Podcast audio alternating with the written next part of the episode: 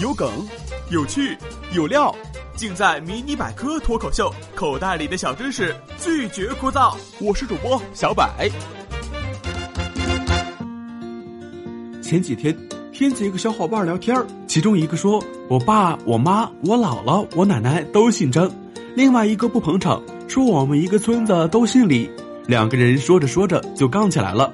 我实在看不下去了，想到了一个平息争端的好主意。我告诉他们：“你们这算什么？有一个国家，大半个国家都姓一个姓，他们俩马上偃旗息鼓，一致对外了。”我这个还真不是缓兵之计。我这么大岁数了，说话能不负点责任吗？在邻居越南，他家将近九千三百万的人口中，其中就有四千万人姓阮。我们有百家姓，人家有一百家姓一个姓，这是为什么呢？为什么呀？说来话长，曾经越南是中国中原王朝的一部分。新始皇在统一东方六国之后，决定以将陈胜勇追熊寇，开足马力，开始了南下的行动。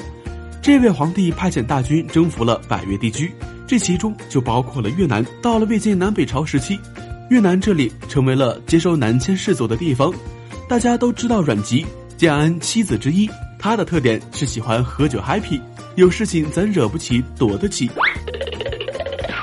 五胡乱华时期，阮氏一族也纷纷南走，走得有点远，一直走到了越南才刹住车。中原地区的姓氏开始传入越南，阮、李、胡等姓氏开始在越南出现。唐朝之后，中国这个本来荷尔蒙过剩的扩张型武力帝国开始走向保守，大哥变得心有余而力不足。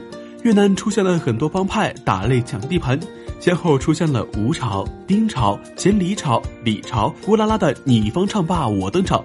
李方的时间是比较久的，一直殚精竭虑的干了二百多年，最终被一个陈朝取代。据说新当权者为了防止李氏贵族复国，便强迫他们都改姓阮。万万没想到，这后来竟然成了一个惯例。此后新王朝建立之后，都会强迫旧王朝的贵族们姓阮。那姓阮岂不是很受歧视？那倒不一定。有姓的都是贵族，普通百姓连姓都没有呢，谁歧视谁啊？后来法国人来了，一看这不行啊，没有正经姓氏，我怎么统计人口呢？当时越南上层很多人都姓阮，殖民者一拍大腿，没有姓阮的都姓阮吧，简单粗暴，倒也符合了侵略者的特点，这又为阮姓争取了大量用户。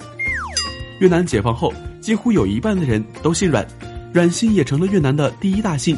一九七六年，越南南北统一之后，越南政府也默认了这种情况。好了，今天的节目就先到这里了。你听过什么罕见的姓吗？那一刻是不是觉得自己孤陋寡闻呢？